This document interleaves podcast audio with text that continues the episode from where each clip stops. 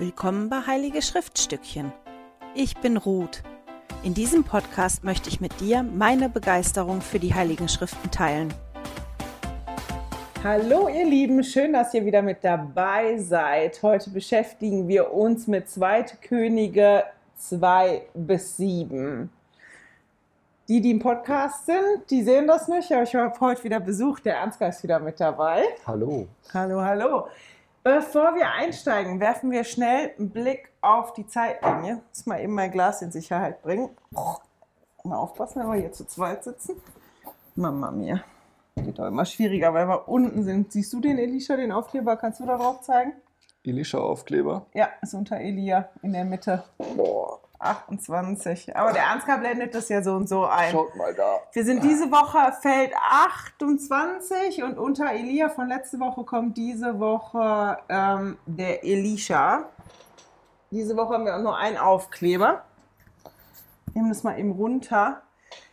Also für diejenigen, die mit der Zeitlinie geliebäugelt haben, die aber noch nicht ausgedruckt haben, kann ich nur sagen, dass das jetzt anfängt spannend zu werden und hilfreich, weil bis jetzt war das ja wirklich chronologisch, aber das fängt spätestens nächste Woche an, dass wirklich Aufkleber auf verschiedene Stellen kommen und wir wie immer wieder zurückkommen. Also wenn ihr das noch nicht gemacht habt und überlegt habt, ist jetzt ein guter Zeitpunkt, da wirklich mit anzufangen, um den Überblick zu behalten. Und wenn ihr gerne puzzelt, sowieso, weil beim Puzzeln muss man ja auch das passende Teil suchen. Und so schlimm ist ja nicht, hier ist ja wenigstens durchnummeriert. Ja, ja, aber die Nummern musst du dann finden, weil da sind dann mehrere Nummern Ja, nächste, Woche. Aber nächste Woche fängt es an, dass das wirklich verteilt ist mit den Nummern. Genau. Das ist so das eine. Das andere ist für die, die mit den Arbeitsblättern arbeiten, die der Frederik mir gestaltet hat, zu den Wundern. Präsident Nelson hat uns ja aufgefordert, ähm, nach Wundern zu streben und Wunder zu erwarten. Und ich beschäftige mich einfach damit und ich finde, das Alte Testament ist ein guter Ort, danach zu gucken, wie funktionieren denn Wunder? Was ist die Arbeit, die geistige Arbeit, die da vorher vollbracht worden ist? Und die Kapitel, mit denen wir uns heute beschäftigen, die sind voll von Wundern. Und deswegen ist es ein guter Ort, ähm, sich damit zu beschäftigen. Wir gehen also auf Wunderschnitzeljagd. Ja, genau. Willst du anfangen? Willst du einmal kurz erklären, wo wir da sind? Ja, bei wem wir ja, sind? ja. Ähm, Elia war ja jetzt längste Zeit Prophet gewesen und es war Zeit für eine Übergabe an Elisha. Ähm, Darf ich da mal kurz einhaken? Ich weiß nicht, ob ich das letzte Woche schon gesagt habe.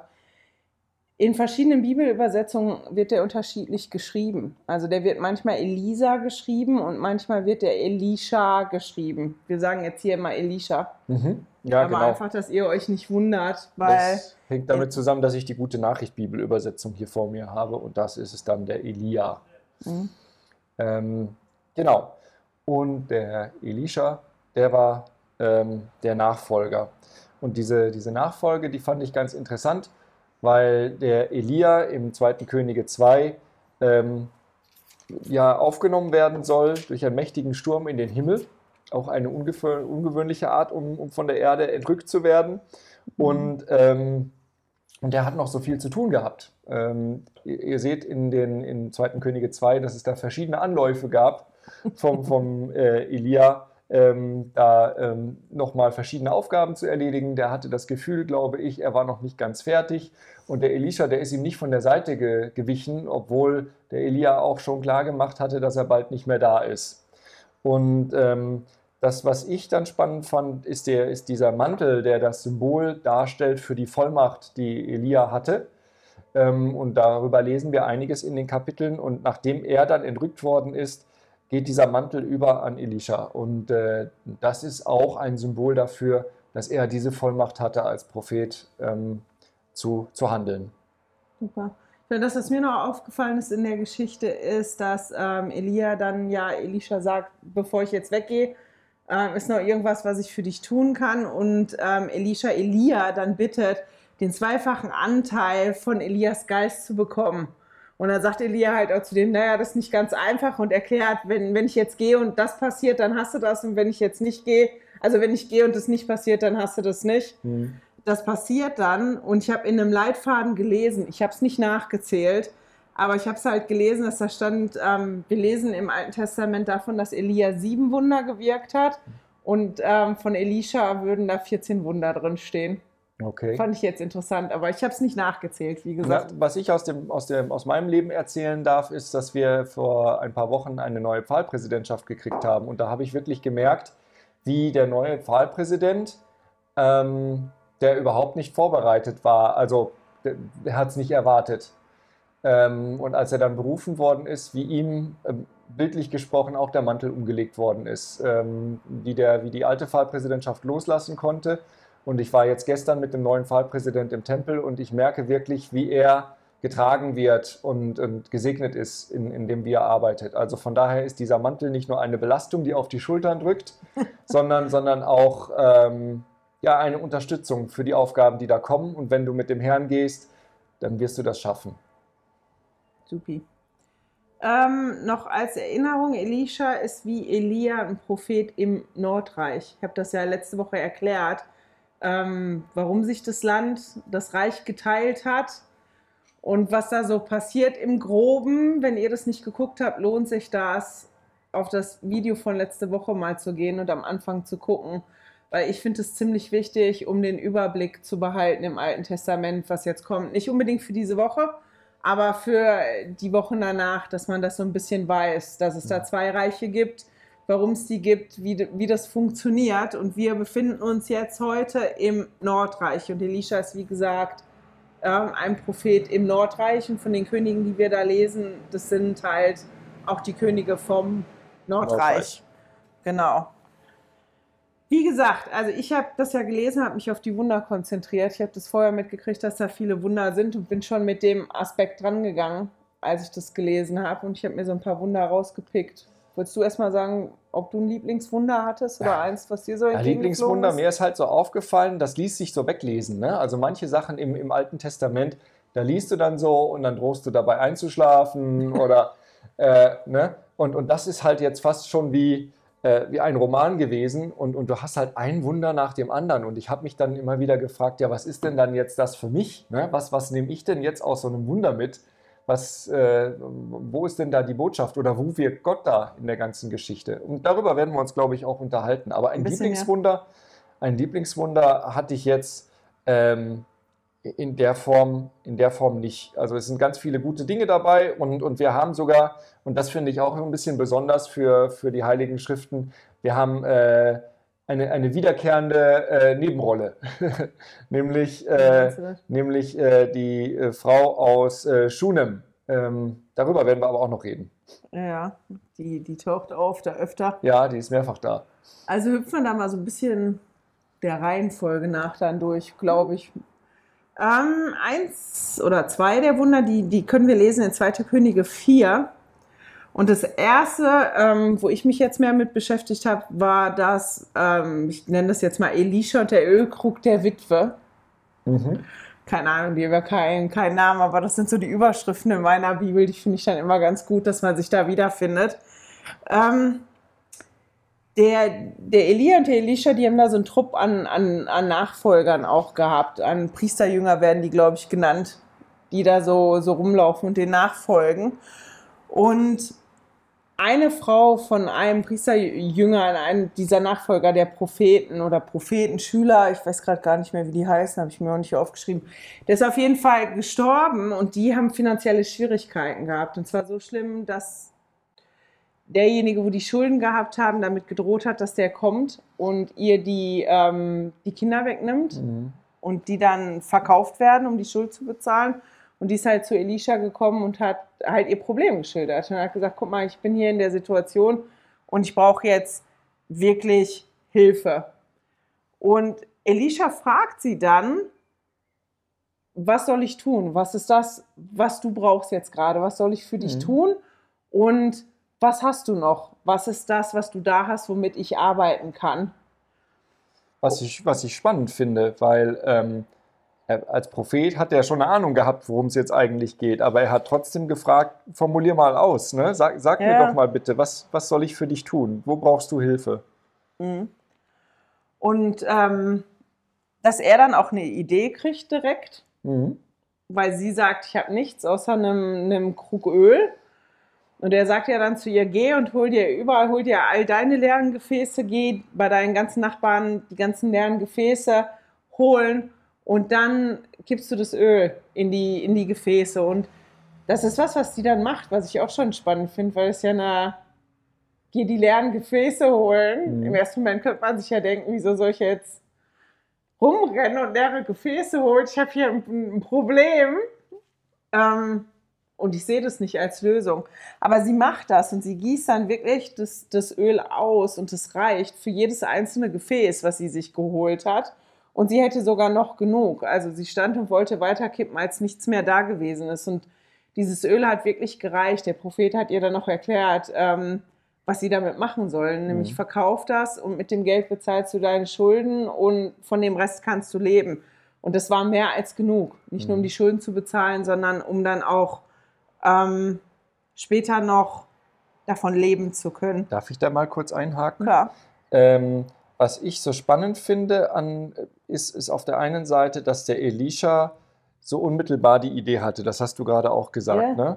Und das heißt für mich, der war als Prophet sehr offen für, für, für Empfängnis mhm. von, von so geistigen Anweisungen oder von Ideen ähm, aber auch so praktisch, ne? praxisbezogen, weil er gesagt hat, jetzt besorgt die Dinger mal und, und das ist mhm. sehr, sehr, sehr für die Frau eine sehr nachvollziehbare Sache. Ne? Das, das wusste die, wie sie damit umgehen soll. Wusste die das? Also, naja, also wenn, die, du, wenn du Schulden hast und dann im Raum steht, dass deine Kinder verkauft werden, alles klar, ich helfe dir, was hast du Öl? Okay, zieh mal los und hol ganz viele leere Gefäße. Nein, da hast du mich jetzt falsch verstanden. So. Was ich meine mit praxisbezogen ist. Ja, doch, praxisbezogen ist das, aber nicht nachvollziehbar. Du sagtest für die Frau nachvollziehbar. Wo ja, ich denke, nachvollziehbar als, als Tätigkeit aus ihrem Alltag, weißt du? Das ist, dass du, dass du Öl irgendwo reinkippst. Das ist doch eine Sache, das ist jetzt nichts ja, abgespacedes, was überhaupt nicht okay. in ihrem Horizont ist, sondern, ja. sondern das ist was Praktisches und, und in ihrem Alltag weiß sie sehr wohl, wie man Öl in, in Gefäße kippt. Ja, ne? Das ist jetzt klar. nicht irgendeine besondere Tat, Nein. die die da machen muss, die sie noch nie gemacht hat. Mhm. Und, ähm, und dieses, dieses, das Öl in die, in die Gefäße kippen, das war so, das ist vielleicht auch ein bisschen meditativ, das ist so eins nach dem anderen. Ne? Mhm. Du fängst mal an und du machst dann eins nach dem anderen. Und wir haben ja neulich den Film gesehen, The Duke. Und, ja. und da ging es um diesen Mann, der, der dieses äh, Porträt geklaut hat. Ähm, und der war auch so humorvoll. Und der hat angefangen mit einem Witz darüber, wie isst man einen Elefanten? Und die Antwort darauf ist, ein Bissen nach dem anderen. Stimmt, und, und, und das, das, ist das hier auch. Ne? Das ist diese, diese Aufgabe, das Öl in Gefäße zu kippen. Ein Gefäß nach, nach dem, dem, anderen. anderen ne? Und das kann für uns, für mich jetzt auch, wenn ich da jetzt kurz noch fertig ja, machen ja, darf, das, das kann für uns jetzt auch eine Aufforderung sein, dass wir bei diesen Wundern, die wir erleben, dass wir da Ausdauer brauchen, dass wir ja. einen Schritt nach dem anderen machen müssen und auch wenn uns das jetzt offensicht, nicht offensichtlich erscheint, was dann das Ergebnis davon ja. ist, wie die, der, ja. ne, der Witwer auch, ne? was soll ich jetzt hier mal ein bisschen Öl, was ich habe, mhm. da in alle Gefäße kippen, ähm, dass wir das Vertrauen haben dürfen, dass, dass wir auch, wenn wir diese kleinen Schritte gehen, ein bisschen nach dem anderen, irgendwann haben wir den Elefanten gegessen ja. und, dann, und dann bekommen wir eine Segnung dafür. Siehst du, aber da hast du dir deine, deine, deine Anmerkung von gerade quasi selber jetzt beantwortet, weil du gesagt hast, ich lese die Wunder da, das ist nett zu lesen, aber ich weiß nicht, was das mit mir zu tun hat. Ja, ich, ich bin ja auch anwende. offen für Inspiration manchmal. Nein, aber das ist das, wenn man sich die dann mal so genauer anguckt und sich das überlegt. Ich habe auch noch zwei Sachen für mich daraus geholt. Das eine war der Gedanke, dass die Witwe ja wirklich an einen Punkt gekommen ist, wo die ja fast nichts mehr gehabt hat. Also die war ja wirklich an dem Punkt, der gefährlich gewesen ist und, und bedrückend und so. Und die hat außer dem Öl wirklich nichts mehr gehabt. Viel schlimmer konnte es nicht mehr werden. Ja, das ist Ehrlich. wirklich, wirklich an dem Punkt, dass das ganz, ganz schlimm gewesen ist, dass die wirklich dieses Nichts ist. Und dass das, was sie besorgen sollte, ja leere Gefäße gewesen sind. Das war ja nicht, geh, wie als die Israeliten ausgezogen sind aus Ägypten, geht und leiht euch mal das Gold oder so, sondern mhm. geh und organisier dir die, die leeren Gefäße dass ich so den Gedanken hatte, dass wir vielleicht manchmal an den Punkt kommen müssen, dass wir wie leer sind und dass wir fast nichts mehr haben, damit wir total offen dafür sind, dass der Vater im Himmel uns füllen kann mit dem, was dann überlebenswichtig für mhm. uns ist und uns hilft, dann auch später weiterzumachen. Mhm. So schlimm wie das ist und so schlimm, wie sich das anfühlt, wenn man an so Punkten kommt, aber genau aus den Punkten wenn ich so gucke in meinem Leben, genau wenn ich an so Punkten gewesen bin, wo ich das Gefühl hatte, ich habe eigentlich fast nichts mehr und ich bin leer, alles, was ich habe, ist leer, da ist nichts mehr, waren das die Momente, wo der Vater im Himmel halt so großzügig ausgeteilt hat. Mhm, wenn ich da mal querziehen darf, es, es erinnert mich jetzt gerade auch an die Schriftstelle, wo es heißt, dass wir wie die Kinder werden sollen. Ne? Wie sind denn die Kinder? Die sind noch nicht voll mit Vorurteilen, die haben noch keine, keine, Ja, keine ganz kleine Kinder hast, ja, eben, die haben noch keine Idee davon, wie sie auf bestimmte Dinge reagieren, sondern für die ist das immer ein neues Offensein, sich ne, einer, einer Dinge sich stellen, äh, einer Ja. Sache sich stellen und dann vorwärts gehen. Das ist jetzt das, was mir dazu noch einfällt. Aber dieses, dass man ganz unten sein muss, dass man Ja, verzweifelt sein nicht muss, aber ich sage ja nicht muss, aber dass das manchmal die Orte sind, weißt du, wenn du wirklich leer bist mhm. und wenn du wirklich nichts hast, dass er dann halt, dass dann, dann auch so viel Raum ist, der gefüllt werden kann, wo Mhm. man dann den Raum macht, wo, wo der Vater im Himmel einen wirklich füllen kann. Und dann halt, dass der Vater im Himmel in dem, ähm, in dem Beispiel, das ist ja nicht nur ein bisschen Öl oder nicht gerade genug Öl, weißt du, um das Problem zu beseitigen, Mhm. sondern das ist mehr als genug, das ist im Überfluss. Und dass das, das eigentlich ist, was der, der Vater im Himmel bei uns ja auch machen möchte. Die Wunder und die Segnung verteilen im Überfluss, wenn wir den Raum machen, wenn wir den Platz haben und, und dieses äh, so machen, dass er das austeilen möchte. Das ist mir noch aufgefallen. Und dann das, ähm, dass ich mir noch aufgeschrieben habe, Gott arbeitet oft mit dem, was da ist. Weil der Mhm. E- Elisha hat ja da nicht irgendwas Neues genommen, der, der hätte ja auch ein Wunder mit irgendwas anderem machen können, Mhm. sondern der hat ja gefragt, was hast du da? Was ist das, was du da hast? Und mit dem, was da gewesen ist, hat er dann das Problem gelöst. Mit dem, was da war, gab es das Wunder. Und das ist bei uns auch oft so. Manchmal hätten wir gerne, die Situation wird geändert werden, hol mich hier raus und mach das anders, dass das anders ist. Und dann arbeitet aber der Vater im Himmel genau mit dem, was noch übrig ist, mit dem, was noch da ist. Und das macht er da auch. Das fand ich gut als Erinnerung noch. Mhm. Mit dem, was da ist, das können auch Menschen sein. Ne? Ja, ja, klar. Also, dass, dass du diese Wunder erlebst durch, durch deine Umgebung, durch das, was, was um dich herum ist. Einfach durch das, was da ist, ne? Gut.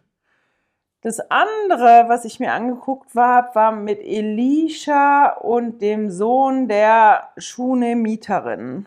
Steht hier so drüber, habe ich auch drüber geschrieben, dass die, Ja, wo also du der, gesagt hast, das Dorf hieß Schunem. Ne? Ja, ja. Deswegen, die Frau Schunem. Ähm, es sind zweite Könige 4 ab dem Vers 8 bis 37 geht eigentlich die Geschichte mit ihr.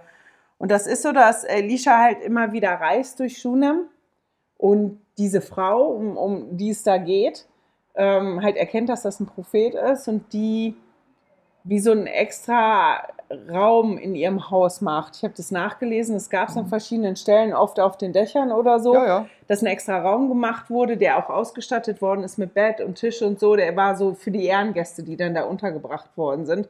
Und die hat das halt eingerichtet, eben damit der Prophet, wenn er durch dieses Dorf reist, da unterkommen kann. Die hat ihn versorgt mit Essen, die hat dann diesen Raum gemacht, dass er sich auch hinlegen konnte, um sich auszuruhen, um zu schlafen. Und ähm, Elisha kommt halt dann an den Punkt, dass er das so sieht und dass er das honorieren möchte und dass er sie dann rufen lässt und, und die fragt, was kann ich dir Gutes tun? Was, so, du, du sorgst so viel für mich und du tust mir so viel Gutes. Was kann ich dir Gutes tun? Was ist das, was ich dir geben kann? Und ich finde die Antwort ganz toll von ihr, weil sie ja wirklich sagt, nichts, ist alles in Ordnung. Ich brauche keine Hilfe. Ich ja. brauche, für mich ist alles in Ordnung und ich mache das gern für dich. Ich brauche da keinen keinen Gegenwert für. Da hat sie sehr selbstlos gehandelt. Ne? Und ich finde das eigentlich auch ganz toll, wenn wir mit Mitmenschen äh, nicht immer unter dem, unter dem Aspekt umgehen, dass wir sagen, äh, ich will jetzt gerade was von dir, sondern ich finde es sehr, sehr schön, wenn man, wenn man einfach die Mitmenschen, zu den Mitmenschen freundlich ist und, und denen was Gutes tut, ohne dass man unmittelbar was dafür zurückbekommen möchte. Und das war ja bei ihr so. Die hat Ja, die, genau. die Mittel, die ihr gegeben waren, die war ja reich, hat sie, hat sie selbstlos genutzt. Naja, und- reich, Doch, ne, ja, ja. wohlhabend, steht oben drüber. Ja, stimmt. Ne, die war wohlhabend und hat Mhm. ihrem Mann gesagt, pass mal auf, der kommt hier immer vorbei, wir bauen dem jetzt hier oben drauf was auf. Und, äh, und das hat der Elisha gesehen und hat darauf reagiert. Und die sagt einfach, nee, ich brauche nichts, ich bin hier unter meinesgleichen, ich bin glücklich. Ja. Und äh, also glücklich, also sie sagt, sie braucht nichts. Und, und, und dann später, dann Ja, ja, geht's weiter. So, Aber und der in dem Elisha, Moment war ja. gut. Und der Elisha, der fragt dann aber halt seinen Diener, also der lässt das wie auf sich nicht beruhen. Der hat das trotzdem, ne, die ist so gut zu mir, ich möchte aber auch was tun. Ja. So, auch wenn sie sagt, sie braucht nichts, was ist das denn? Und die fragt halt, äh, er fragt dann den Diener, also seinen Diener meine ich, Hm? ähm, Ja, hast, du eine, hast du eine Idee? Und er sagt, ja gut, die hat keine Kinder, ne? Mhm. Die hat ja Kinder, äh, keine Kinder und dann ruft er, also Elisha ruft die Frau dann nochmal Mhm. und sagt dann zu ihr, zu der und der Zeit wirst du ähm, ein Kind bekommen. Und da ist sie so ein bisschen erstaunt drüber, aber das passiert dann auch genauso. Die wird dann schwanger, die bekommt dieses Kind. Und das Kind ist, ist dann auf dem Feld mit seinem Vater, kriegt Kopfschmerzen, war noch ein Kleinkind zu dem Zeitpunkt, kriegt Kopfschmerzen. Der Vater bringt ähm, oder schickt den Jungen zurück zum Mutter und der Junge stirbt dann. Und das, was die Frau dann macht, ist, die, die bettet den dann im Raum In das Zimmer, das sie gebaut hat Ja, für, ja, den, für ähm, den Elisha. die bettet den da und ähm, sagt dann ihrem Diener, mach das parat, wir reiten jetzt zum Propheten. Und der Diener von ihr ist nur so, wieso reitest du da jetzt hin? Das ist nicht, ich glaube, Neumond steht da oder so, ne? Also es geht darum, ist jetzt ja nicht eine spezielle Zeit, warum man zum Propheten reitet. Warum willst du zum Propheten reiten? Reite einfach vor, mach hin und ich komme hinterher. Mhm. Und, und die reitet dann halt zum Elisha und der sieht die kommen, dass die kommt und der schickt dann wiederum seinen Diener aus und sagt, geh nachfragen, ob bei der alles in Ordnung ist. Mhm. Und der Diener kommt wirklich und, und ähm, fragt sie dann, ist bei dir alles in Ordnung, ist bei deinem Mann alles in Ordnung, ist bei dem Kind alles in Ordnung? Und sie antwortet, Ja, es geht gut. ja, bei dir steht ja, ist gut, gut, bei mir steht nur gut. So, um das mal ganz kurz zusammenzufassen, das Wunder am Ende, das ist dann, ähm, dass der Elisha aber mitkriegt, die ist wirklich aufgewühlt und so, die auch erzählt, was los ist, der Elisha seinen Diener losschickt, um den Jungen zu helfen, eine Anweisung gibt, er aber dann doch mit der ähm, Frau zurückreist und es dann wirklich den Elisha braucht, der den Sohn von den Toten Da war auferweckt. die Mutter hartnäckig, ne? So gewiss der Herr lebt, sagt sie in Vers 30, im 2. Könige 4, so gewiss der Herr lebt und du selbst lebst, ich gehe nicht ohne dich von hier weg. Und da ging Elisha mit ihr. Ja, und ich finde das interessant, jetzt mal die zwei Bibelübersetzungen da gegenüberzustellen. Ne? Weil bei mir steht, die Mutter des Jungen aber sagte, so wahr der Herr lebt und deine Seele lebt, wenn ich von dir lasse. Da machte er sich auf und ging ihr nach. Und das habe ich nachgelesen, weil das ja bei mir wie nur so ein halber Satz Mhm. ist, der so im Raum steht. Und das ist halt so eine Schwurformel, die die gesagt haben, wo die halt wie nur die Hälfte gesagt haben und die andere Hälfte blieb dann ausgesprochen. Und bei dir haben sie das Was? halt ausformuliert. Ne? Mhm. Und Elisha macht sich dann halt wirklich auf den Weg. Und ähm, wenn man das dann liest, es brauchte auch körperlichen Einsatz von Elisha, dass der ähm, Junge halt von den Toten zurückgeholt wird. Das ist so das Wunder. Aber ich habe halt wirklich gestutzt, als ich das gelesen habe. Ich bin da richtig dran hängen geblieben, weil ich gedacht habe, wenn mein Kind gestorben wäre Ja. und ich jetzt zu jemandem gehe, ich meine, die musste ja irgendeine Hoffnung haben Naja. dass die zum Propheten gegangen ist, dass sie das nicht so akzeptiert hat, sondern okay, der Prophet hat mir das Kind gegeben als Wunder, jetzt gehe ich zu dem, na, ich habe da so großes Vertrauen rein Mhm. und die wird halt gefragt, wie geht's dir? Wie geht's dir? Wie geht's deinem Mann? Wie geht's dem Kind? Und die sagt, gut. Die, die, Und ich gedacht habe, also, das ist ja nicht das, was ich antworten würde. ja, überhaupt nicht, da würdest du sprudeln. Nein, und Katastrophe und überhaupt. Und da bin ich halt wirklich hängen geblieben. Hab gedacht, wieso sagt die da bitte? Gut. Und dann habe ich halt, ich habe ja so viele hier Fußnoten und so. Und ähm, eigentlich könnte das auch, also, mm, ich muss mal eben gucken. Also es ist der Vers 26 im 2. Königin 4. Nun lauf ihr doch entgegen und sag zu ihr, geht es dir gut? Geht es deinem Mann gut? Geht es dem Kind gut? Sie sagte gut. Man, äh, eine andere Übersetzung war aber, ist dir Friede? Ist deinem Mann Friede? Ist Friede deinem Kind? Sie sagte Friede. Und da bin ich wie hängen geblieben, weil ich gedacht habe, das ist ja dann auch wieder dieses andere. Friede Mhm. und gut Mhm. Ist ja auch nicht unbedingt das Gleiche. Also Frieden kann schon gut sein, aber ähm, und das war das, wo ich hängen geblieben bin. Und dann ist mir auf YouTube jetzt die Woche was entgegen ähm, gepurzelt. Ich gucke ja so gerne die Videos vom Bibelprojekt. Mhm. Sind viele, also Manche sind nicht ganz konform mit dem, wie wir daran glauben, die Interpretation davon, aber die machen im Moment Wortstudien. Das ist ja was, was ich mir auch gerne angucke. Was bedeutet das Wort wirklich? Wo kommt das Wort her? Und so weiter. Und die haben unter anderem so eine Wortstudie zu dem Wort Shalom, also Frieden, das, was wir erkennen, ne? so als Frieden. Und das habe ich mir angeguckt und habe dann noch so ein paar Sachen nachgelesen. Und mir war gar nicht bewusst, dass Shalom nicht einfach nur Frieden heißt. Wusstest du, dass Shalom so total komplex ist? Nein. Ich kannte das jetzt nur als Friede, ne? So Friede ja. sei mit dir oder so. Jetzt habe ich, ich habe ja hier auch eine Studienbibel noch, wo, wo hinten dann was steht zu, also Frieden, Heil, Wohlergehen und Versehrtheit, stellvertretend genug haben. Frieden halten wird das Wort in den Übersetzungen oft mit Frieden wiedergegeben. Aber es hat ein breites Spektrum an Bedeutungsnuancierung. Es bezeichnet das Gedeihen, das Wohlbehaltensein, das Heilsein, das Unversehrtsein. Also es wird ziemlich lange da erklärt, aber ich fand das Video, was ich geguckt habe vom Bibelprojekt so gut und es lohnt sich wirklich, wenn ihr das gucken wollt. Das sind irgendwie sechs, sieben Minuten. Müsst ihr auf YouTube einfach suchen, Bibelprojekt und Shalom. Mhm. Ich werde das im Newsletter verlinken. Und die erklären das halt. Und ich habe gedacht, ich erkläre das mal ein bisschen, weil dann dieses Wunder so einen ganz anderen Beiklang noch kriegt. Ich habe, als ich das gesehen habe, das Video, für mich so richtiges, so einen richtigen Aha-Moment gehabt. Und ich habe gedacht, ich lasse euch mal teilhaben an meinem Aha-Moment. Dann leg also, los. Frieden ist halt die Abwesenheit von Konflikten. Das ist ja das, was wir so kennen unter Frieden. Ne? Shalom kann also mit Frieden übersetzt werden. Im Neuen Testament wird da nicht, steht da oder stand nicht Shalom, sondern Aerene, also das griechische Wort für Shalom. Frieden bedeutet aber auch vollständig beziehungsweise ganz. Und da gibt es verschiedene Beispiele. Es ist wie wenn ich einen, einen perfekten Stein habe, der die perfekte ähm, die perfekte Form hat und der keine Risse hat, dann ist der Shalom. Oder wenn ich eine, eine Mauer habe, eine Steinmauer, die komplett ist, wo kein Stein fehlt, kein Ziegel fehlt, dann ist die auch Shalom. Shalom ist was Komplexes, das aus vielen Teilen besteht und das in einem vollständigen ganzen Zustand ist. Mhm. Die in dem Video erklären dann zum Beispiel, ähm, das kommt wohl später, wenn in Jesaja dann einer sagt, die Herde ist Shalom. Also das ist mhm. einer, der hat seine Herde gezählt und die ist vollständig, die ist komplett, also ist die Herde Shalom. Mhm. Schon spannend, oder? Dieses Shalom kann aber auch das Wohlbefinden einer Person umschreiben. Und da sind wir ja dann bei dem Wunder, weil die ja gefragt werden, ne? bist du Shalom, ist dein mhm. Mann Shalom, ne? ist dein Kind Shalom quasi.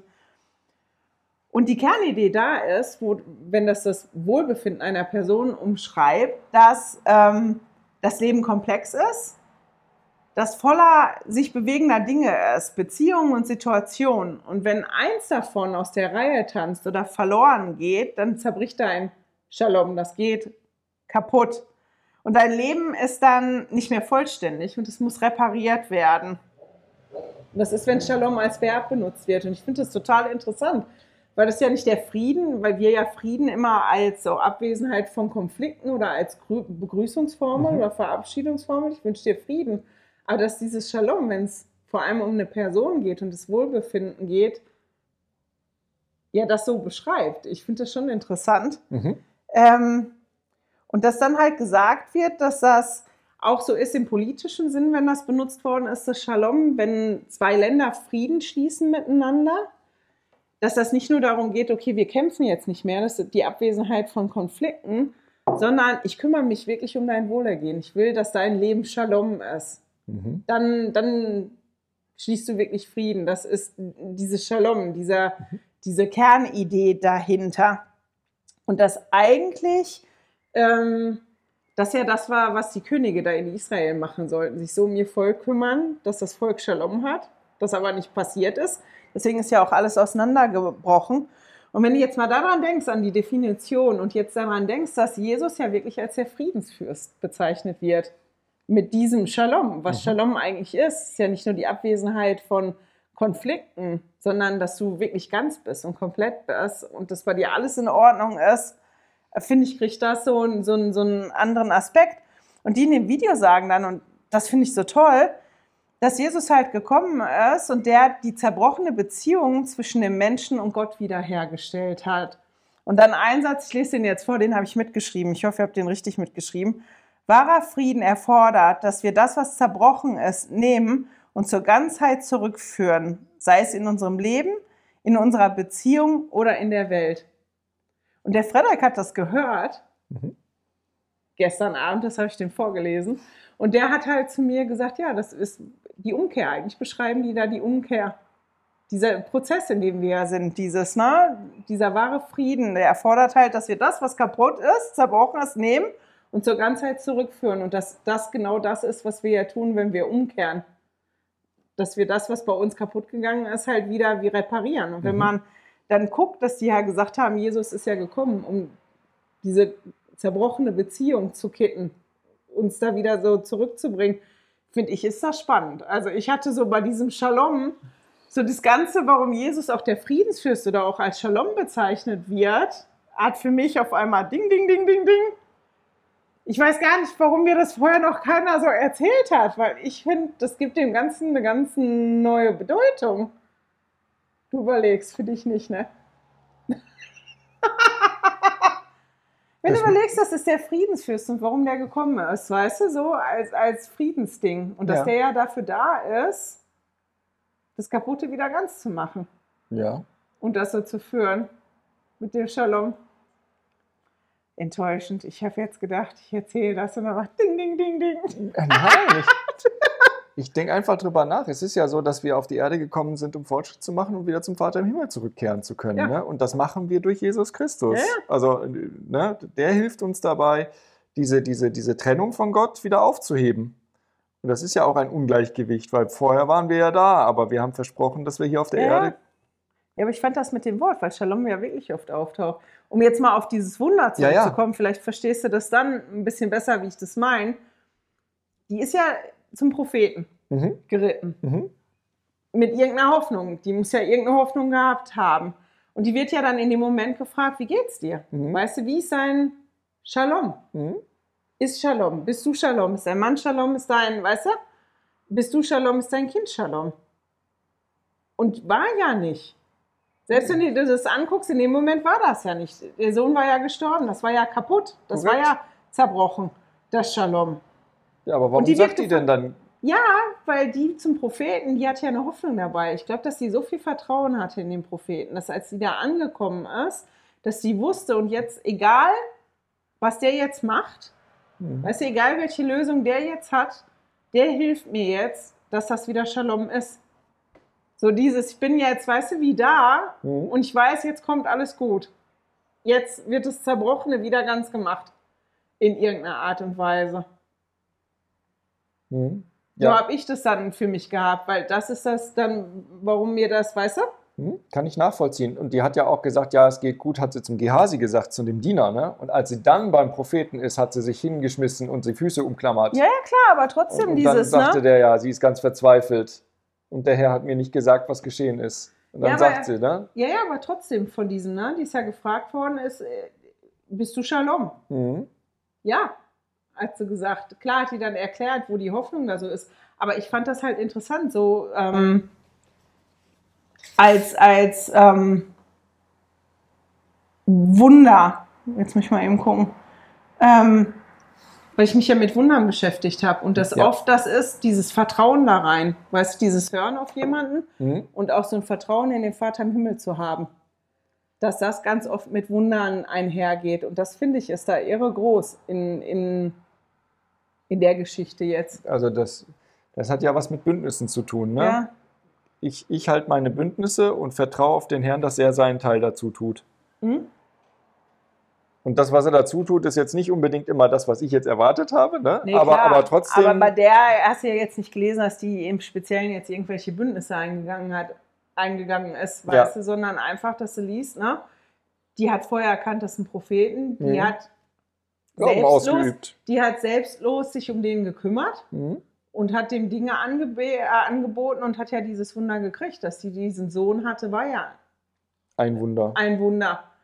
So, und dass die halt auch genau wusste, ich, ich stecke jetzt in Schwierigkeiten, mein Shalom ist nicht mehr in Ordnung, weißt du, ich mhm. brauche Hilfe. Das ist ja auch dieses zu erkennen, ich bin jetzt, ich meine, gut, bei der war das offensichtlich, aber trotzdem, ich brauche jetzt Hilfe und ich brauche jetzt jemanden, der mir, da, der mir da hilft in irgendeiner Form und sich das auch zu holen. Die ist ja wirklich losgezogen. Der Diener hat die ja noch gefragt, warum gehst du jetzt? Ne? Mhm. Dieses, okay, ich weiß, ich brauche Hilfe, ich gehe mir die Hilfe jetzt holen und ich habe auch so viel Vertrauen da drin, dass ich jetzt in irgendeiner Form so Hilfe kriege, dass ich weiß, mein Shalom, weißt Mhm. du, das kommt wieder in Ordnung. Ich werde wieder ganz und komplett in irgendeiner Art und Mhm. Weise. Ob die wirklich gehofft hat, dass der wieder zum Leben erweckt wird, weiß ich nicht. Liest man da nicht. Aber ähm, dieses da so zu haben. Und das sind halt so die Sachen, die ich mitnehme, weil ich ja immer Mhm. probiere zu gucken, okay, ich lese das, das ist spannend, aber was ist das, was ich mitnehme? Das sind halt so die verschiedenen Punkte, ne?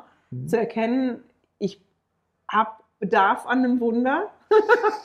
ich brauche ein Wunder jetzt gerade. Ja. Ähm, wer kann mir helfen? Mhm. Weißt du? Und, und die Hilfe auch einzufordern, mich zu trauen, mich hin und nicht zu sagen, ja, das ist zu groß und dann ist er halt tot, das ist jetzt zu schwierig, das muss ich jetzt annehmen, sondern sich wirklich zu trauen und sich hinzustellen und zu sagen, ich möchte jetzt das Wunder. Das ist ein bisschen diese Aufforderung von Präsident Nelson, na? nicht nur strebe nach Wundern, sondern erwarte die Wunder. Du hast ein Recht darauf, Wunder zu erwarten. Ob die in der, Vorkommen, in der Form vorkommen, wie wir uns das vorstellen, aber dass die wirklich hingegangen ist und, und gesagt hat, okay, in irgendeiner Form brauche ich jetzt was. Mhm. Ich brauche das jetzt. Und das hat sie auch gekriegt. Und das ist was, was ich für mich so mitnehmen muss, weil da hakt es dann manchmal bei mir, dieses, das wirklich auszuformulieren. Das ist jetzt das, was ich brauche. Und das ist mir in den Kapiteln aufgefallen, weil der Elisha ja auch die Witwe vorher schon gefragt Mhm. hat, was ist denn das, was du brauchst? Und der die Frau ja auch, bevor die das Kind krie- gekriegt hat, gefragt hat, was ist denn das, was du brauchst? Mhm. dass der die wirklich auch ermuntert hat, sich zu überlegen, was ist denn das, was du jetzt gerade brauchst? Was ist das, was du jetzt gerade brauchst? Was ist denn das Wunder, was du jetzt gerade brauchst? Mhm. Wo ist dein Bedarf? Aber bei mir ist es meistens der Schritt davor, ne? überhaupt erstmal zu akzeptieren, dass ich ähm, das nicht alleine durchkämpfen muss, sondern Ja. dass, ich, dass ich Hilfe brauche und dann so Hilfe auch anzufordern oder auch ak zu akzeptieren, wenn sie mir angeboten wird. Mhm. Und ähm, von daher lernen wir hier in den paar, in den paar Wundern doch einiges. Nehmen wir doch einiges mit, ne? Mhm. Lass uns Genau. mal zum nächsten kommen. Alles klar. Ich habe die Elisha und die Heilung von Naaman. Mhm. Naaman, ja. Das Mhm. war ja so ein Feldherr, ne? Ja, genau, vom, von den Feinden. Also war jetzt nicht ein, ein israelischer Feldherr, Ja, genau. Der sondern war, von Syrien, der meine ich, Syrer. ne? Ne? Der war Syrer, ne? Und sogar Heerführer, also der, der war der Wichtigste. Ne? Und der hatte diesen, diesen Aussatz, also diese schlimme Erkrankung Mhm. und, äh, und war auch beliebt beim König und so. Und, ähm, und, und dieser Aussatz, der machte dem halt schwer zu äh, schaffen. Ne? Genau, Und dann gab es dieses junge Mädchen, die Magd, ne? ja, die, die Dienerin bei, bei seiner Frau gewesen ist, bei Naaman. Und, ähm, und, und die sagt zu seiner Frau, wenn mein Herr doch zu dem Propheten gehen könnte, der in Samaria lebt, der würde ihn von der Krankheit heilen.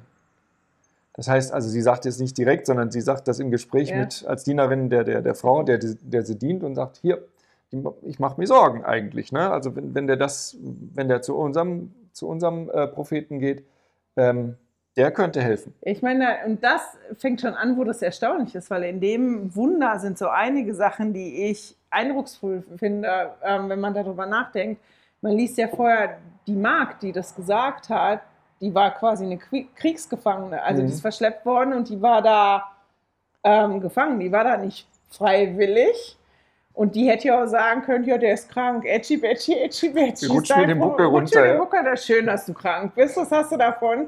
Weil ich hier in der Situation bin, aber dass sie das sieht und dieses Mitgefühl hat und, und sagt, naja, ich glaube, wenn der die Möglichkeit hätte, zu dem zu gehen, zu dem Propheten, dann wird dem geholfen werden.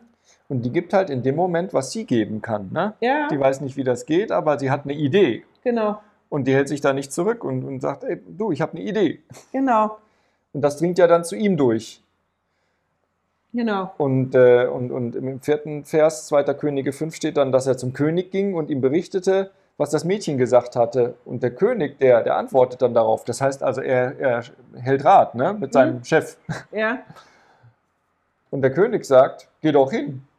Ich werde dir einen Brief an den König von Israel mitgeben. Finde ich schon ungewöhnlich, weil ne, die waren ja jetzt keine Freunde. Nee, die waren keine Freunde. Das musste schon organisiert werden. Aber da kannst du halt auch sehen, wie doll der darunter gelitten hat. Weil wenn er nicht so schlimm gelitten hätte, das war ja aufwendig, Mhm. da so hinzugehen. Das war ja jetzt nicht, okay, ich gehe da hin und ich fahre da einfach hin und das ist erledigt. Das ist wirklich was, wo der Ke- König dann involviert war, ein Brief involviert war und so weiter und so fort. Wolltest du weiter erzählen? Ähm, der geht dann ja zum König von Israel und der kriegt diesen Brief mit, dieses Sendschreiben, Ja.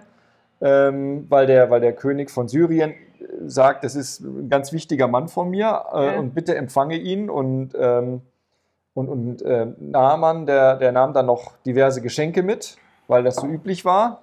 Ne? Und äh, ich stelle mir das schwierig vor. Ne? Gehst du dann in so ein, in so ein Feindesgebiet zum König von denen äh, sind keine wirklichen Freunde und du kommst dann mit so einem Schreiben und da steht dann drin, hier der König, also dein Feind sagt dir eigentlich, behandle den doch mal nett.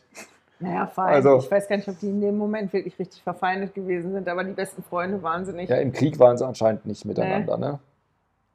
Aber, ähm, aber der König von, von Israel, der kriegt diesen Brief und da steht halt drin, ich bitte dich, meinen Diener Naaman freundlich aufzunehmen und von seinem Aussatz zu heilen.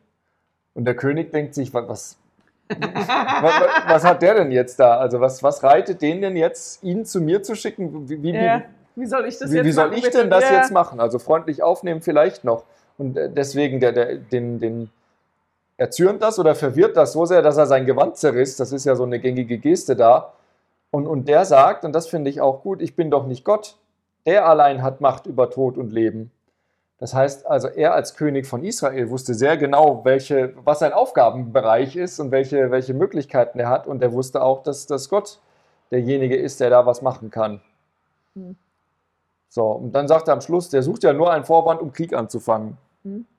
Also, Krieg hatten sie noch nicht, aber Ja. so wirklich dicke Freunde waren sie offensichtlich nicht. Ne?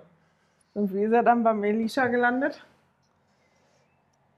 Ja, Ich wieder über, gar wie nicht wir, mehr, wie, ja, wie wieder der über zwei Ecken. Elisha gekommen Naja, im achten Vers, als Elisha, der Mann Gottes, davon hörte, das Genau, heißt, das irgendeiner das. muss ihm davon erzählt haben, Ja, ja, ne? klar. ließ er dem König sagen, warum hast du dein Gewand zerrissen? Schick den Mann zu mir. Dann wird er erfahren, dass es in Israel einen Propheten gibt. Das heißt, also der, der hat sich eingebracht mit dem, was er konnte und Ja. hat gesagt, hey, ja, soll zu mir kommen. Ich mach das. Ich mach das. Ja, und dann ist der Naaman mit all seinen pferdebesprannten Wagen dahin gefahren. Ja. Also, ne, der ist ja mit großem Trara gekommen, als, als äh, Kriegsherrst, äh, Herr, als Kriegsfürst. Und, und wieder mal schickt der, schickt der Elisha einen Boten raus. Ja. Und also der kommt noch nicht mal selber, sondern der schickt da seinen, seinen Boten raus und, und sagt dem, ja, fahre an den Jordan, tunk dich siebenmal unter, ne, geh, geh darin baden, dann wirst du vom Aussatz geheilt. Ich meine, das müsst ihr euch mal vorstellen. Das war ja wirklich eine wichtige Persönlichkeit, Ja, ne? also- der von seinem König darüber geschickt worden ist, der gerade vom König von Israel kommt, mit seiner Entourage da reist, mit Sack und Packung, mit allem dabei. Und der reist da an und dann kriegt er einen Diener rausgeschickt, als wenn der irgendwie, weiß ich nicht, das war halt wirklich, dass der da knatschig drüber war und dass der wütend gewesen Mhm. ist über die Behandlung, die dem da zuteil geworden ist, kann ich schon irgendwie nachvollziehen, weil Ja, der das ja auch gar nicht gewohnt gewesen ist. Der war ja gewohnt, weißt du, ich bin eine Persönlichkeit und wenn ich komme, ich bin wichtig und man kümmert sich um mich Ja. und mein König hat ja dafür gesorgt, dass ich hier hinkomme und jetzt komme ich da hin, ja, und bitte um Hilfe, ist ja schon nicht einfach für mich und der schickt mir nur den Diener raus, hat ja noch alle Tassen in, im Schrank und im Jordan, was soll ich im Jordan? Der ist auch nicht besser, der Fluss, als alle anderen Flüsse ge- bei Ja. uns. Warum soll ich jetzt da in den Jordan Also ich gehen? versuche das gedanklich gerade mal in meine Lebenswirklichkeit zu bringen. Ne? Also das, was der da war als Kriegs, Kriegsherr, ne? das wird man heute, wenn, wenn, wenn wir da mal so ein Bild machen, wäre das irgendein ganz bekannter Sportler. Irgend so, Ja, was, Sport, ja, doch, ja, ja immer? Sportler, also der Okay. dann sein Land vertritt ne? und, dann, Ja. und dann in seinem Land ganz, ganz populär ist und, und groß und, äh, da irgendwas macht, wen könnte man denn da mal nehmen? Weiß ich da nicht. Kennt Weiß ich Sportler nicht. Also- Der sucht auch falsches Gebiet aus. Ja, denk, denk mal an, weiß ich Ja, nicht, in ja der Schweiz egal, Roger ja. Federer. Roger Federer kommt also hier mit seinem ganzen, mit seiner ganzen Entourage, stellt sich hier auf den Parkplatz. Wir gucken so aus dem Fenster und sagen, hä? schicken dann irgendeinen von den, von, von den Nachbarn raus und sagen, sag dem Roger mal, der soll hier im, im, im Waldecker Waldecker See Ja, siebenmal baden gehen. Dann, dann geht es dem wieder, be- wir wissen schon, was der hat, der soll einfach mal gehen. Das ist, und dann, und dann nee, den wollen wir gar nicht sehen. Und, äh, und das wäre natürlich, das, das führt zu Aufruhr. Ne? Also ähm, das kann keiner so nachvollziehen. Naja, und am nicht, wenigsten der, der nahe Mann. So, also ich kann es schon, wenn man sich das da so vorstellt, warum der jetzt so ein bisschen stinkig ist und es nicht nachvollziehen kann, ist für mich verständlich. Ob es richtig oder falsch ist, ist eine andere Sache, dass man sich selber so wichtig nimmt, aber es ist nachvollziehbar. Weil ich hatte die Geschichte mal im Hinterkopf, aber ich hatte nie im Hinterkopf, bevor ich das jetzt diesmal gelesen habe, dass er ja wirklich mit dem König, vom König mit einem Brief zum anderen König Mhm. geschickt worden ist und wer da alles involviert gewesen Das ist ein ist. Ping-Pong, ne? Aber Was- der war halt so, der hat so gelitten, dass er das Ganze gemacht hat. Ja, ja, eben. So. Und, dann, und dann steht er hier voller Zorn, wollte deswegen wieder nach Hause fahren. genau. Ne? Und ähm, Gesundheit. Danke. Warte mal. So, und das ist dann wiederum ein Diener von ihm, der sagt, ja, aber jetzt hol mal tief Luft und jetzt beruhig dich mal und jetzt denk mal nach. So, jetzt lass mal deinen Zorn quasi los und jetzt denk mal darüber nach. Wenn der dir jetzt irgendwas ganz Schweres aufgegeben, wenn der dich jetzt empfangen hätte und dir eine ganz schwere Aufgabe gegeben hätte, das hättest du doch auch gemacht, weil du bist ja hier hingekommen, du leidest so und, und, ne? Warum probierst du das denn nicht aus? Weil mehr als nicht funktionieren, also ich erzähle das jetzt so ein bisschen Mhm. frei Schnauze, es kann ja nichts schaden. Gehst in Jordan und, und badest da siebenmal und mehr als dass der Ausschlag noch da ist, quasi so in dem Zuge. Und der geht halt dann wirklich und ähm, badet diese sieben Male im Jordan und wird geheilt. Und ist dann so dankbar, dass er zurückgeht. Und das ist auch noch ganz schön, will ich nicht so groß drauf eingehen, aber dass er so dankbar ist und dass er wirklich erkennt, ähm, ich weiß gerade nicht mehr, wie er das formuliert, aber dass er sagt, ich erkenne jetzt, dass der Gott, der wirklich wirken kann und der wahre Gott quasi hier in Israel ist. Und der will dem, dem Elisha dann wirklich die ganzen Geschenke geben und so. Und Elisha nimmt die nicht an und schickt den nach Hause. Und der nimmt dann wirklich auch ähm, Erde mit, um dann darauf zu beten und so. Also man sieht, dass der wie so ein, so ein, so ein ich weiß nicht, ob Bekehrungsmoment hat, Ja, schon zu viel ja. ist oder nicht. Ja, Aber dass der da wirklich durch, durch dieses Wunder, was er ja erlebt hat, durch diese Heilung erkannt hat, ähm, der Gott Israels ist ein mächtiger, ein wahrer Gott.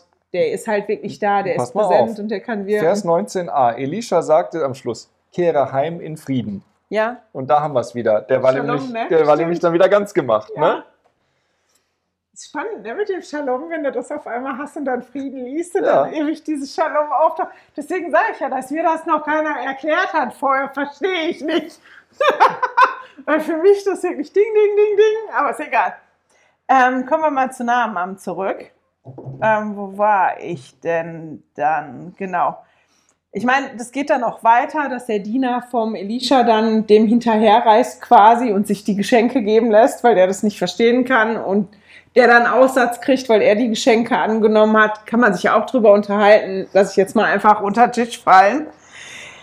Ich gucke ja immer die Videos von Don't Miss This, also meistens. Und die Emily Bell Freeman, die hat dann einen total interessanten Gedankengang gehabt. Also ich fand das spannend.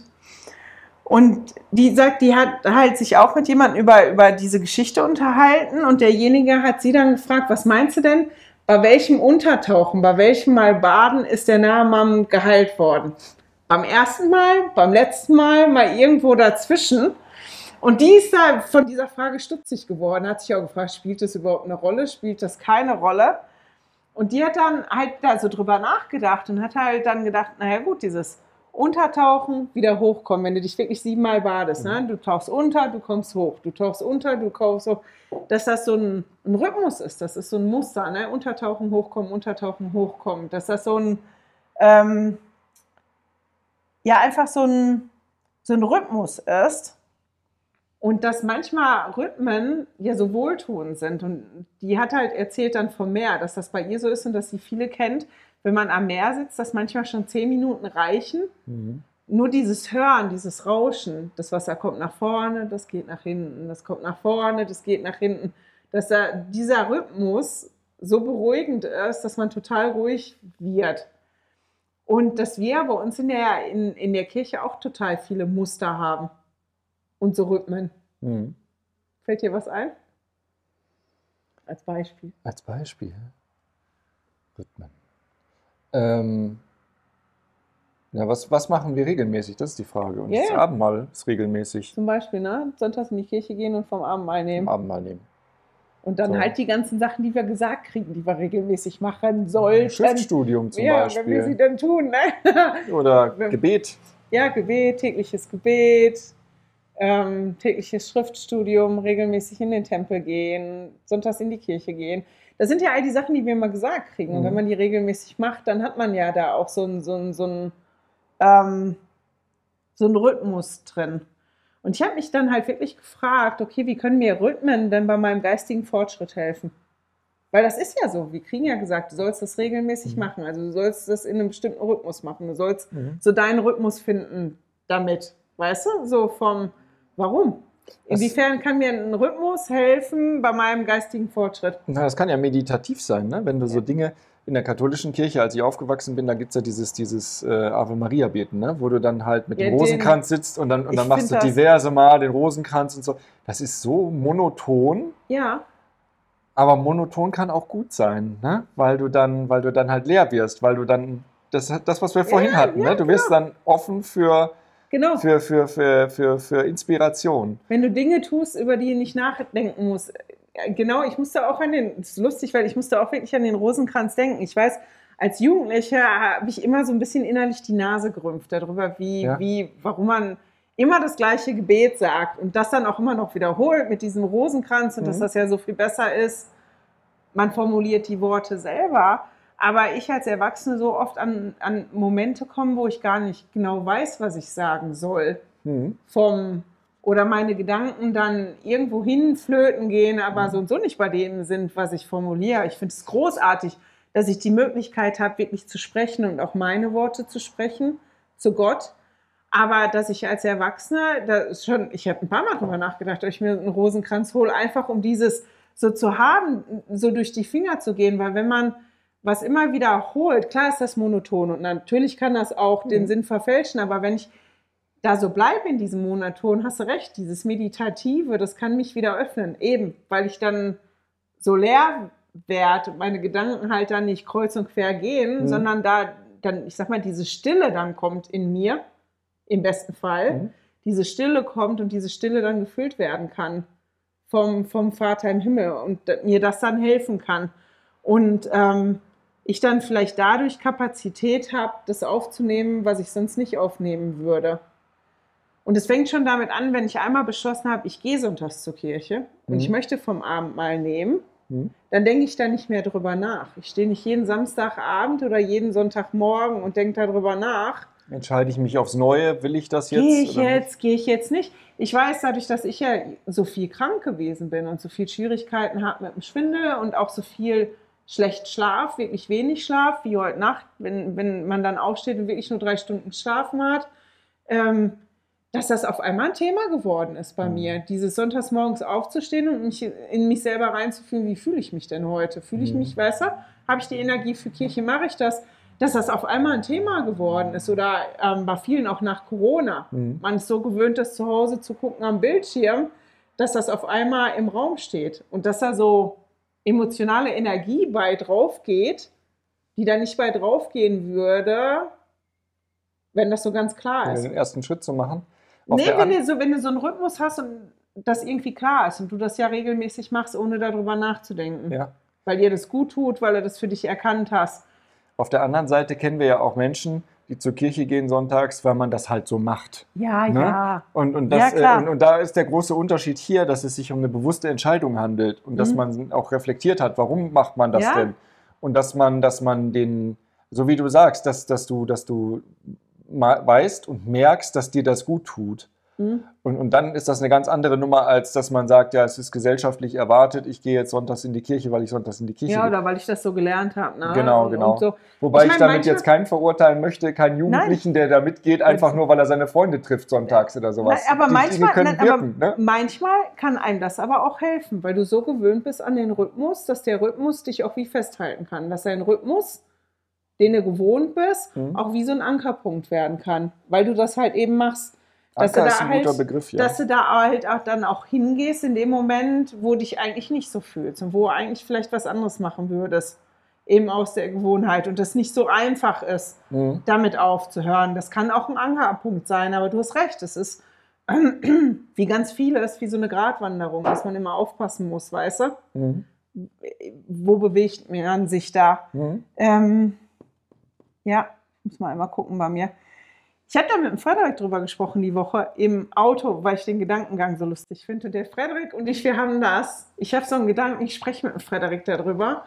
Und der Frederik wirft mir dann so einen Ball zu und ich kann den dann so weiterwerfen. Wir haben dann manchmal so, das ist so toll, ich probiere den immer zu variieren, auch ein Video mit mir zu machen, aber der will einfach nicht. Muss man jetzt in den Sommerferien gucken. Willst du jetzt aufrufen, dass wir uns alle schreiben sollen, dass der Frederik da mitmacht? Nein, aber das ist halt, der Ansgar denkt immer anders. Das ist immer so wie so ein Gegenpart, was auch gut ist, wenn man das so anders hat. Aber das ist auch toll, wenn man einen hat, der so, so im gleichen Gedankenfluss ist und der gleiche Gedanken dann so weitergeht. Auf jeden Fall habe ich dem davon erzählt, von diesem, diesem, na, wann ist denn der ähm, geheilt worden? Jetzt beim ersten Mal, beim letzten Mal spielt das überhaupt eine Rolle? Und der hat gesagt, ähm, dieses Untertauchen und wieder auftauchen ist ja auch ein Prozess Mhm. Weißt du, runter, hoch, runter, hoch. Das ein, ein, klar ist das ein Rhythmus oder ein Muster, aber man könnte ja auch Prozess, das ist ein haben wir Prozess. heute noch drüber gesprochen. Ja. Unsere Jungs waren im Tempel bei Taufen für Verstorbene. ja, Und, und die mussten jetzt heute beide als Täufer agieren ne? Mhm. und haben dann davon erzählt, wie das so ist, wenn man dann wieder so runter, hoch, runter, hoch und dann aufpassen muss, dass die Leute auch richtig runtergehen. ja, klar, aber, Aber es ist dieser Prozess, dieses. Ne? ja, ja, dass das auch so ein Prozess ist und dass er findet, dass Namen Naaman halt nicht durch das erste oder das letzte Mal, sondern dass der durch diesen Prozess geheilt worden ist. Mhm. Und dass, wenn man darüber nachdenkt, beim, bei Gott eigentlich alles ein Prozess ist. Das alles ist ein Prozess, die Umkehr ist ein Prozess, ähm, unser geistiges Wachstum ist ein Prozess. Und wenn man das runterbricht, dass eigentlich die meisten Sachen beim Vater im Himmel ein Prozess ist. Wir sind so konstant in einem Prozess und Deswegen, deswegen heißt es ja auch, geh mit Gott. Ne? ja, Gehen ist auch etwas, was man tut und nicht ein, ein, ein statisches Ding, wo man dann plötzlich und fertig. Ne? Genau, und dass er halt, und ich fand das total, weil das wieder so ein Gedanken war, da war ich dann halt nicht. Und dass er gesagt hat, ja, Umkehr ist ein Prozess und wir werden geheilt durch den Prozess, so wie Naaman da geheilt worden ist, durch diesen Prozess, dass er sich darauf eingelassen hat. Der hat gesagt gekriegt, du sollst das da machen, das ist das, was dich heilt und der hat das gemacht. Und dass das ja auch das ist, was wir gesagt kriegen vom Mhm. Vater im Himmel. Ne? Wenn du die bestimmten Dinge tust, wenn du dich in den Prozess begibst oder in den Prozess begibst, dann wirst du geheilt am Ende. Das ist das, was dich ganz macht, ne? wo wir wieder bei Shalom sind, ah, was dich komplett macht. Vom, vom, durch Jesus, ah, das ist so toll, ich liebe Shalom für mein neues Lieblingswort. ähm, aber wo ich gedacht habe, ja, Wachstum ist ein Prozess, Verständnis ist ein Prozess, Umkehr, das ist so alles. So dieser Prozess, ich fand das total toll. Aber weißt du was? Das macht ja, das macht ja unsere Existenz hier auf der Erde auch schön und erträglich, weil wenn ich begreife, dass ich in einem Prozess bin, in dem es auch Rückschritte gibt, einen Schritt zurück, zwei Schritt nach vorne, ja? ähm, dann nimmt das auch so, so ein bisschen die Angst, die, die, es nimmt diese, diese, für mich persönlich nimmt das so ein bisschen diese Schwere, weil ich dann nicht das Gefühl habe, ich bin einmal falsch abgebogen und die Sache ist erledigt und ich Mhm. bin jetzt, Jetzt aber, Das wenn, ist du, vorbei, wenn du da jetzt aber guckst, wenn du mit dem Rhythmus guckst, ne? Und man jetzt mal ganz, gehen wir mal auf Musikinstrumente einfach, weil da mit dem Ja. Rhythmus ja einfach jetzt so ein Gedanke ist, der so schnell kommt. Wenn du so einen Rhythmus zum Beispiel trommelst oder so, Mhm. oder spielst, singst, klopfst, keine Ahnung. Und das ist ja manchmal so. so. Manchmal funktioniert das, da bist du voll im Flow drin und das macht und du musst da nicht groß drüber nachdenken und das funktioniert. Und manchmal stolperst du und kommst voll raus. hm, Und dann bist du so total draußen und dann ist das ja auch so misstönig, weißt du? Ja. So, bis du dann wieder an den Punkt kommst. Manchmal klopfst du dann gar nicht mehr oder machst das gar nicht mehr, weil du ganz raus bist, aber das ist ja was, wo man immer wieder reinkommen kann. Erinnerst du dich noch an das, äh, an das Spiel mit diesen Bechern, die man gestapelt hat? Ja. Dieses, Ja. wo ja, du dann was das, die Kinder ja das in der rumgedreht Schule hast. gemacht haben. da, da bist du auch ruckzuck rausgekommen, aber wenn du das dann, wenn du dann einmal diesen Flow hattest, ne? Und Ja. nicht drüber nachgedacht hast, dann, dann, dann ging es irgendwie doch. Und, äh, Und wenn die anderen weitergemacht haben, Konntest dann, du wieder einsteigen, Konntest du ne? dann halt ja. irgendwann wieder einsteigen. Und das fand ich jetzt einfach so spannend vom Gedankengang her von, von, von dem Wunder, was ja im ersten Moment gar nichts damit zu tun hat. Aber ich finde es manchmal so spannend, wenn man sich da wirklich drauf einlässt und so Gedankengänge oder wenn einer sowas anstößt, weißt du, wo dann auf einmal so drüber nachdenkst. Und ich gedacht habe, ja, das ist dieses Schöne mit, mit diesem Prozess, Mhm. ne? dass dieser Prozess halt wirklich heilsam sein kann. Ne? Aber ist doch verrückt, ne? Weil, der, weil die Botschaft ja jetzt ist, dass Wunder entstehen können durch monoton und langweilige Dinge.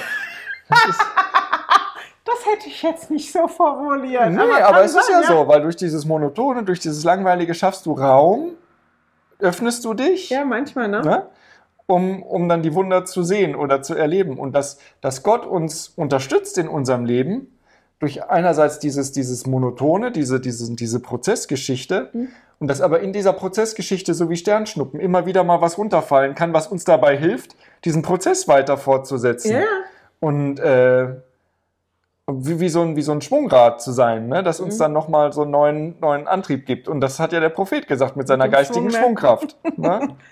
ja, der gesagt hat, dass wir die Freude an der täglichen Umkehr finden sollen. Also oh die, ja, Freude da an, suche ich noch. die Freude an dem Prozess, weißt du, dass du die Freude an, an, an dem hast, dass du in diesem Prozess drin steckst Mhm. eigentlich, ne?